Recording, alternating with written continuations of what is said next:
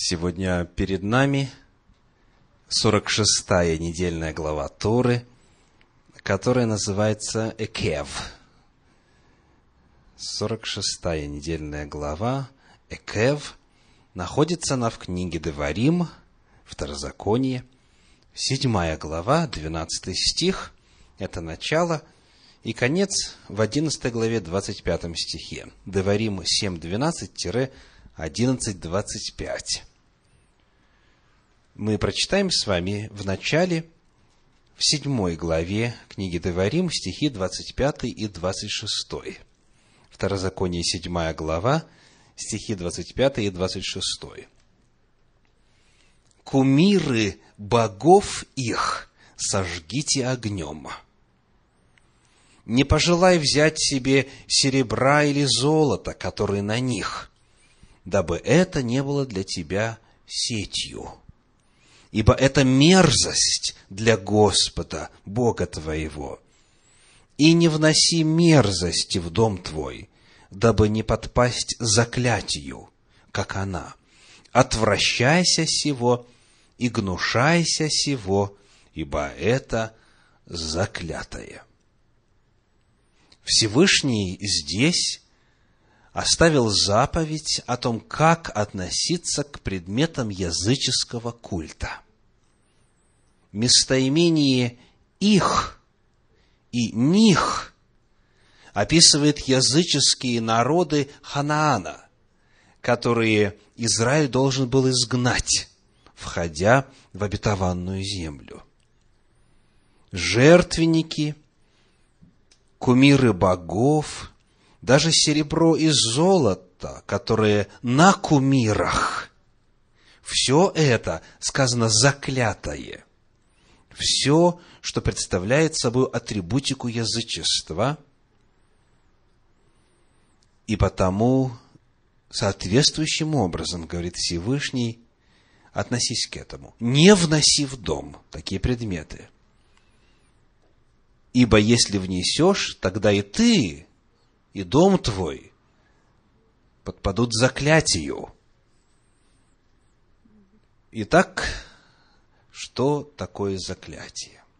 Какова опасность? Нет ли на ваших домов заклятия? Главный термин, который используется здесь, в Торе, это древнееврейский глагол «харам». В форме существительного это «херема» хером. В своих разных формах это слово встречается в Танахе, в подлиннике 102 раза. Словарь Штейнберга дает этому термину следующие определения. Приостанавливать движение чего-либо, стягивать, смыкать, запирать, исключать из общего употребления, признавать неупотребительным, разорять, уничтожать, заставлять коснеть, глушить, приводить в оцепенение, иссушить, посвящать, что под заклятием уничтожать, истреблять, разорять, быть подвержену заклятию, быть под запретом, быть обречену на смерть.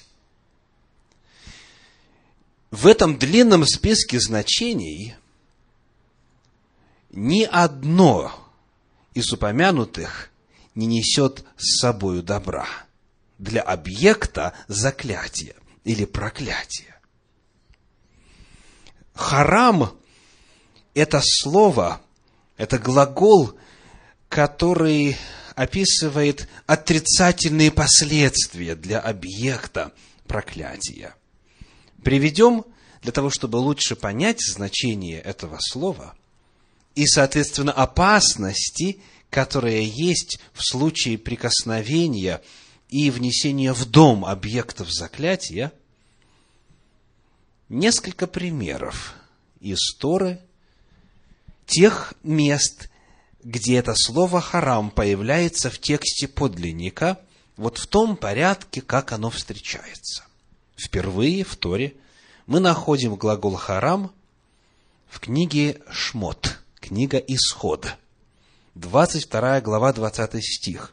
Шмот 22.20, Исход 22.20. В русском переводе в синодальном сказано так. «Приносящие жертву богам, кроме одного Господа, да будет истреблен». Как вы думаете, какое слово является переводом глагола «харам»? Истреблен. Истреблен. На самом деле так. Интересные результаты сравнения этого предложения в разных переводах Библии на русский язык. Например, в подстрочном комментарии перевода под редакцией Кулакова сказано буквально «должен быть предан заклятию». Это дословное значение слова – предавать заклятию. Перевод Гирша хорошо отражает как начальное действие, так и цель проклятия. Сказано, приносящий жертвы люби, любым богам, кроме Бога, должен быть отделен для истребления. Здесь один глагол, одно слово «харам» переводится двумя целой фразой «отделен для истребления». Вот так это переводится в этом иудейском переводе. То есть, во-первых, тот, на ком заклятие, на ком херем, он отмечен, на нем метка, он отделен, выделен. Как вы думаете, метку эту можно увидеть материальным оком? Нет это духовная метка. Внешне ничего не видно. Вот стоит у человека в доме, например, какой-нибудь маленький идолчик, или маленькая статуэтка какого-нибудь языческого бога, или какая-нибудь надпись, якобы на счастье, или какой-нибудь амулет и так далее. Смотришь на человека, никаких знаков на нем нет. Но если заклятое внесено, значит, дом подпадает заклятию, и все живущие в нем подпадают заклятию, и это, во-первых, означает, что этот человек отмечен. В духовном мире эта метка очень хорошо видна. Поначалу, возможно, состояние человека, который находится под проклятием, ничем от прочих не отличается. Его состояние ничем себя не выдает. Однако он обречен. Во-вторых, говорит этот перевод, к чему ведет проклятие? К смерти, к истреблению. Цитирую вновь, Герш говорит, должен быть отделен для истребления. Современный перевод российского библейского общества помогает читателю понять последствия заклятия, используя два слова вновь для объяснения глагола харам. Вот что сказано – всякий, кто приносит жертвы богам, помимо Господа, должен быть предан заклятию и уничтожен. Вновь, одно слово переводится двумя терминами. Предан заклятию и уничтожен. Исследуемый глагол как раз и несет указанный смысл. Преданный заклятию обречен на уничтожение. Посмотрим на второй пример. Книга Ваикра, книга Левит, Ваикра 21.18. Левит 21.18. Сказано, «Никто, у кого на теле есть недостаток, не должен приступать ни слепой, ни хромой, ни уродливый». Как вы думаете, где здесь слово с корневой основой харама? Уродливый. Вот как. Уродливый. То есть проклятие что делает?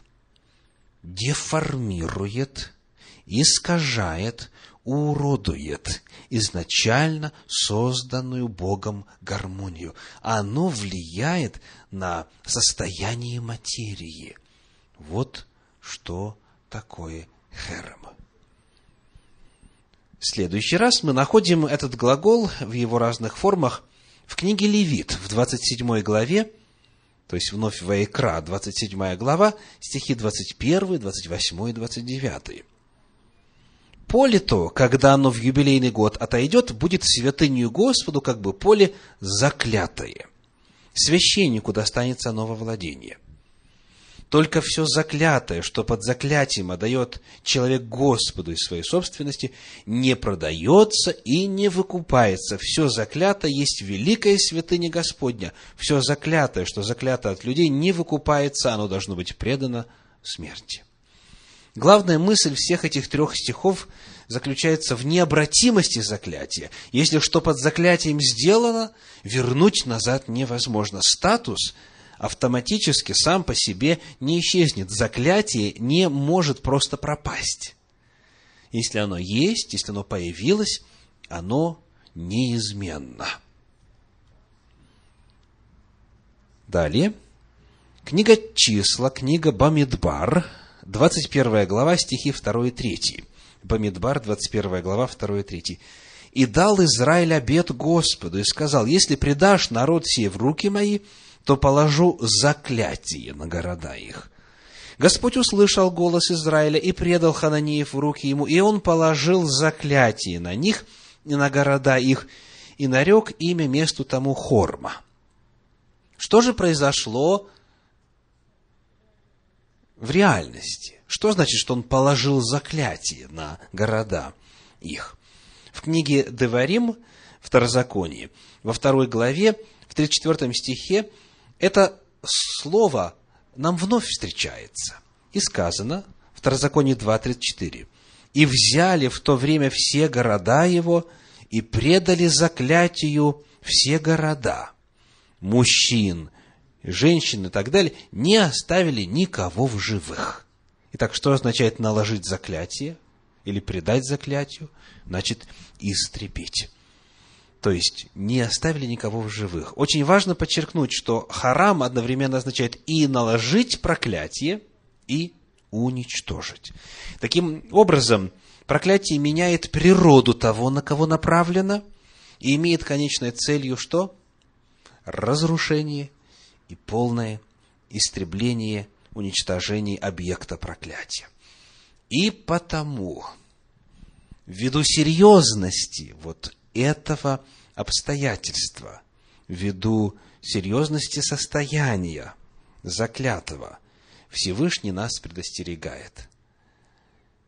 Стихи, которые мы читали в самом начале, звучат. Деварим, 7 глава, стихи 25 и 26. 7 глава, 25 и 26 книги Второзакония кумиры богов их сожгите огнем, не пожелай взять себе серебра или золота, которые на них, дабы это не было для тебя сетью, ибо это мерзость для Господа Бога твоего. И не вноси мерзости в дом твой, дабы не подпасть заклятию, как она. Отвращайся сего и гнушайся сего, ибо это заклятое. Всевышний предостерегает нас об объективной духовной реальности – есть такое явление, как проклятие. Есть такое явление, как заклятие. И он говорит, пожалуйста, не вносите ничего, что есть объект проклятый в свой дом, чтобы дом не пострадал и чтобы живущие в доме не пострадали. А что будет, если внесешь, станешь таким же по природе, подпадешь заклятию, как и эти объекты. В результате соприкосновения с запрещенными предметами меняется природа того, кто прикоснулся. И если этот объект принесен в дом, то тогда и дом подпадает под заклятие. Приведем пример из истории народа Божья. В шестой главе книги Егошуа, книги Иисуса Навина, стих 18, шестая глава, стих 18, сказано – но вы берегитесь заклятого, чтобы и самим не подвергнуться заклятию, если возьмете что-нибудь из заклятого, и чтобы на стан сынов Израилевых не навести заклятия и не сделать ему беды. Итак, что будет, если возьмешь заклятое? Наведешь на общество заклятий и принесешь беду. К сожалению, в данном случае так и произошло. Седьмая глава книги Иисуса Навина рассказывает о том, как Ахан взял из заклятого, и что было в результате? Он сам, его семья и 36 человек из народа погибли. Погибли. Вот что означает заклятое, проклятое. Итак, слово, которое мы изучаем сегодня, сегодня для описания проклятия, используемое в Библии, глагол «харам», применительно к нашей теме открывает следующие истины. Проклятие выделяет предмет или существо из общей массы, ставя на нем невидимую глазу метку, которая очень хорошо заметна в духовном мире. Далее проклятие что делает? Деформирует, уродует, искажает, меняет природу объекта проклятия. Проявившись, проклятие не уйдет само собою. Это состояние, которое не подлежит изменению. То есть, если Всевышний не вмешается, если не сделать то, что предписано Торой для устроения проклятия, то доколе предмет находится в доме, и доколе человек не предпринимает никаких конкретных предписанных Торой действий, проклятие будет действовать и разрушать тех, кто находится в доме. Проклятие навлекается чем? Контактом, присутствием проклятого объекта. Конечная участь заклятого – уничтожение. Итак, мы с вами заложили базу, посмотрели на природу проклятия и на то, к чему оно приводит. Теперь подробнее. Почему вдруг объекты и предметы языческого культа, то, что у язычников почитается святым, почему оно несет в себе такую разрушительную силу? Вот что мы находим в 32 главе книги Деварим, книги Второзакония, в стихах с 15 по 18. Второзаконие 32, 15-18. «И уточнел Израиль, и стал упрямо, уточнел, отолстел и разжирел. И оставил он Бога, создавшего его, и презрел твердыню спасения своего.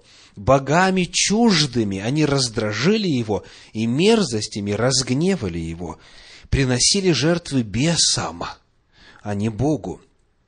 Богам, которых они не знали, новым, которые пришли от соседей и о которых не помышляли отцы ваши, а заступника, родившего тебя, ты забыл и не помнил Бога, создавшего тебя. Описываются периоды, когда, к сожалению, представители Израиля, представители народа Божия поклонялись языческим божествам. И вот описывая это поклонение в языческом контексте, Господь говорит, что они на самом деле поклонялись кому? Бесам. Бесам.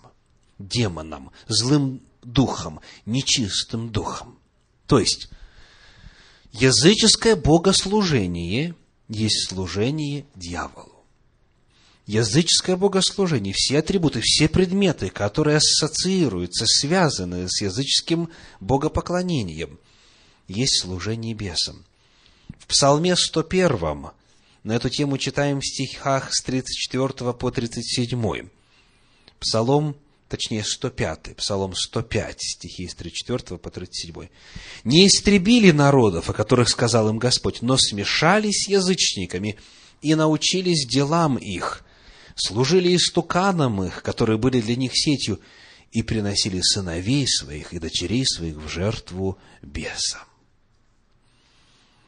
В годы и в периоды самого глубокого отступничества народа Божия от Всевышнего – служение бесов достиг, бесам достигало вот таких уродливых форм, как жертвоприношение детей. Так вот, служа языческим богам, люди служат, повторимся, бесам. Бесам.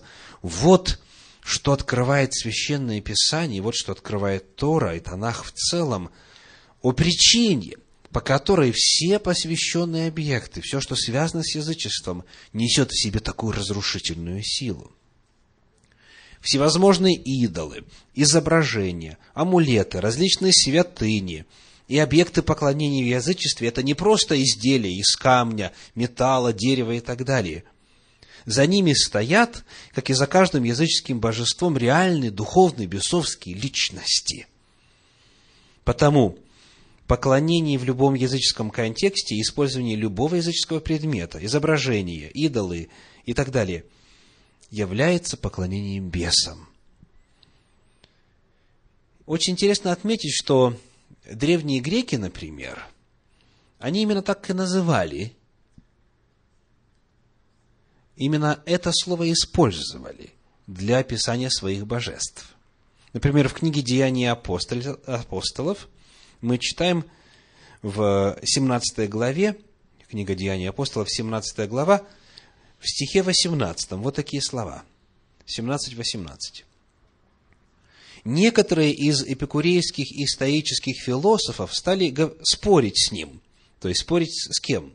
С иудейским раввином, с Шаулем, второе имя которого Павел, римское имя.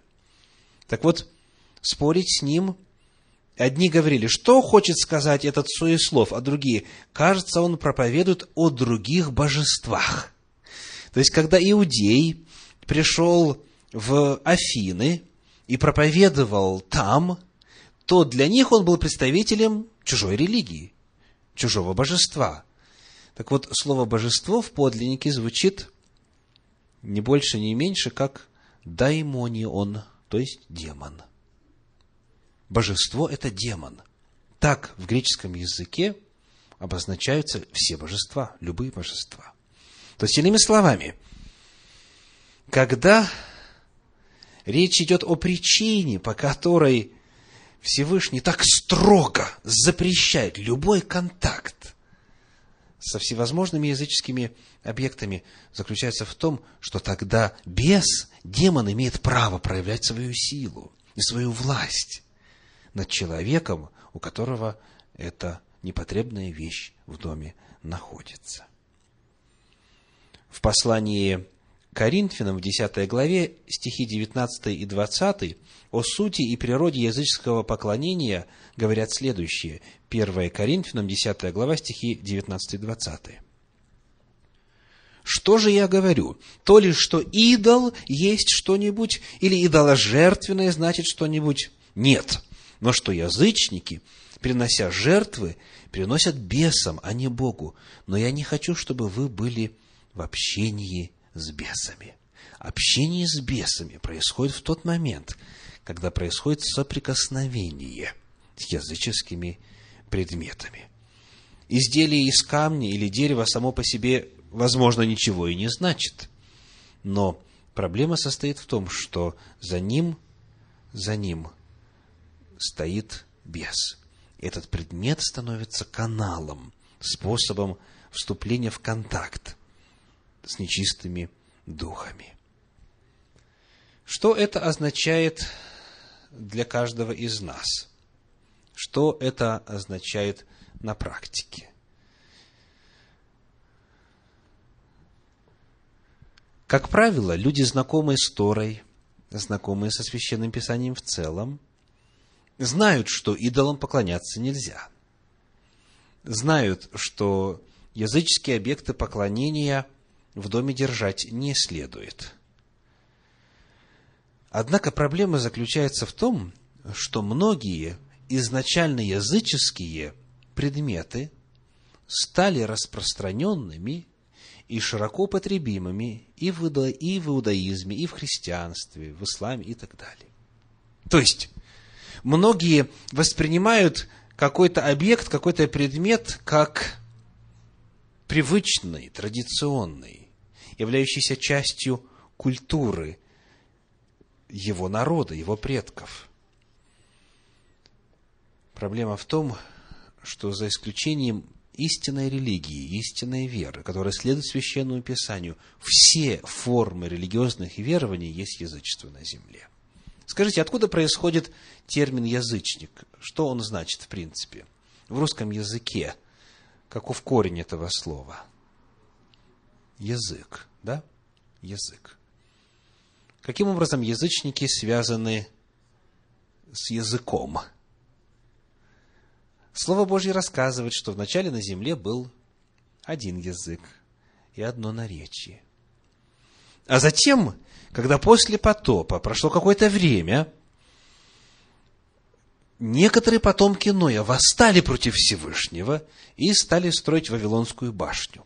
Ну, многие удивляются, но неужели Всевышнему не нравятся архитектурные сооружения? В чем был, собственно, грех этой башни? Это отдельная тема, но для нашего с вами исследования вот что важно знать. Эти башни археологами называются зиккурат, термином зиккурат. Как правило, зиккураты были семиярусными. Площадь каждого последующего яруса была меньше площади предыдущей. Получается, как бы ступеньки, и каждый ярус, каждый этаж посвящался определенному языческому божеству. Последний, верхний, седьмой ярус посвящался Богу Солнца, главному божеству язычества. Тора рассказывает, что они пришли в долину Синар, как говорит синодальный перевод, в подлиннике долина Шинар, то есть Шумер. Древнейшая цивилизация человечества после потопа создана в Междуречии, между Тигром и Ефратом. И там археологи нашли массу зиккуратов. У нас очень много теперь есть информации о том, что это такое. Оказывается, зиккураты – это огромные жертвенники это храмы, это места поклонения языческим божествам, где приносили жертвы, в том числе и человеческие. Вот почему Всевышний, когда увидел, что происходит, он, сказано, взял и что сделал? Смешал язык земли. Был один язык, одно наречие, а после того Бог смешал для того, чтобы рассеять их по лицу всей земли. Так вот, язычники – этот термин в русском языке очень хорошо этимологически передает суть того, что произошло. Разделение языков в результате восстания против Бога, в результате идолопоклонства, служения бесам, служения идолам. А народы все в конечном итоге прослеживают свою генеалогию к Ною и его сыновьям. И даже семиты, даже те, из числа которых Авраам произошел, и потом еврейский народ, даже и они, как говорит Тора, и как рассказывает Танах, на протяжении практически всех периодов своей истории поклонялись, помимо истинного Бога, и идолам. Даже патриархи.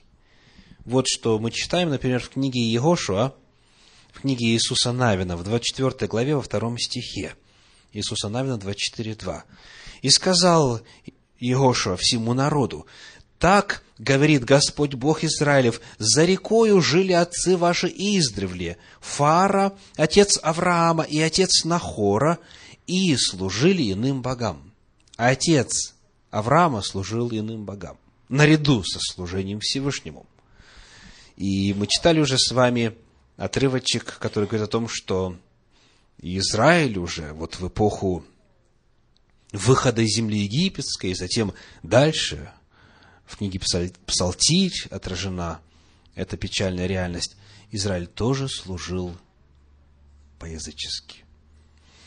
Для большинства людей это означает, что они находятся в группе риска, поскольку все мы произошли от язычников – даже те, кто произошел от Авраама, все равно на протяжении истории в лице своих предков соприкасался с язычеством.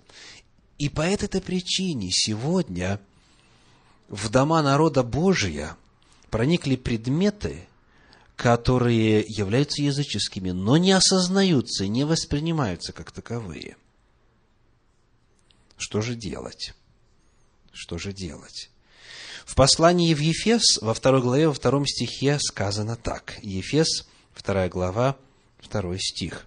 «В которых вы некогда жили по обычаю мира сего, по воле князя, господствующего в воздухе, духа, действующего ныне в сынах противления». Здесь два понятия отождествляются. По обычаю мира сего сказано, и дальше запомнили – по воле князя, господствующего в воздухе, то есть дьявола. То есть обычаи мира, которые созданы здесь, это не только прекрасные образцы живописи, архитектуры, литературы и так далее, и так далее. То есть то, что обозначается термином культура, несет в себе волю дьявола. И потому каждому нужно быть внимательным, задавать вопрос, а что это за предмет у меня в доме? Откуда он взялся? Кто мне его подарил? Знал ли человек, который мне его подарил, каково его предназначение, какова история этого предмета? Сегодня, слава Богу, в интернете информации очень много. Если нет непосредственно доступа, спросить у ваших детей или внуков и так далее. Сегодня можно выяснить, как, каков э, по происхождению этот предмет. Не языческий ли это предмет? В особенности в контексте путешествий теперь по разным странам, когда хочется привезти сувенир из места отдыха или путешествия. И очень часто люди, не задаваясь вопросом о том, что это за текст там нанесен на непонятном мне языке, переносят домой заклятия, проклятия, имена языческих богов, и таким образом дом становится теперь уже обиталищем бесов. Слово Божье серьезнейшим образом предостерегает нас о том, что обычаи мира и воля дьявола могут быть тождественны. Потому что именно он, господствуя на земле, создал здесь мировоззренческие, религиозные и культурные системы, которые представляют собой ловушку. Он желает, чтобы все находились под проклятием, чтобы все в конечном итоге были уничтожены. Что же делать? Что же делать? Книга Второзаконие, книга Деварим, 7 глава, 25 стих. «Кумиры богов их сожгите огнем». То есть, после того, как вы проанализируете, просмотрите свой дом, вещи, предметы, книги и все прочее, что в нем есть. И если вы обнаружите, что это оккультный предмет, необходимо, говорит Тора, жить в книге Шмот, в книге Исход, в 34 главе, в 13 стихе сказано, Исход 34-13, о языческих объектах поклонения, жертвенники их разрушьте, столбы их сокрушите, вырубите священные рощи их. То есть были специальные рощи, которые посвящались богам, где происходили вот эти мерзости, идолослужения и поклонения бесам. Все это необходимо сжечь, уничтожить, разрушить, потому что сам этот материальный объект становится разрешением и каналом для действия беса. В книге «Деяния апостольских» в 19 главе стихи 19-20 содержат следующий пример исполнения этой заповеди. Деяния апостолов, 19 глава, стихи 19-20. «А из занимавшихся чародейством довольно многие, собрав книги свои, сожгли перед всеми, и сложили цены их, и оказалось их на пятьдесят тысяч драхм. С такой силою возрастало и возмогало Слово Господне. То есть, после анализа, после выяснения, если вам, возможно, нужна помощь, вы можете обратиться ко мне. Если у вас нет ресурсов, чтобы выяснить, каков по своей природе этот предмет, возможно, я смогу вам помочь выяснив, отождествив, определив эти предметы, Тора и Священное Писание в целом говорит, нужно их уничтожить, нужно их сжечь. К великому сожалению, очень многие наши соотечественники, бывшие, не знают этих духовных законов и не могут понять, от чего болезнь никак не проходит, от чего в личной жизни ничего не ладится, от чего финансовые проблемы постоянные – почему все из рук валится, почему не получается жизнь наладить и так далее, и так далее. Почему жизнь вот такая сковерканная, искореженная и прочее. Возможно, говорит Всевышний, возможно, причина является то, что вы находитесь под проклятием. В свою очередь, причина этому может быть в наличии этих вот языческих предметов. И потому, любя нас, жалея нас, проявляя милосердие к нам, Господь говорит, уничтожьте, чтобы вам освободиться от проклятия. Аминь.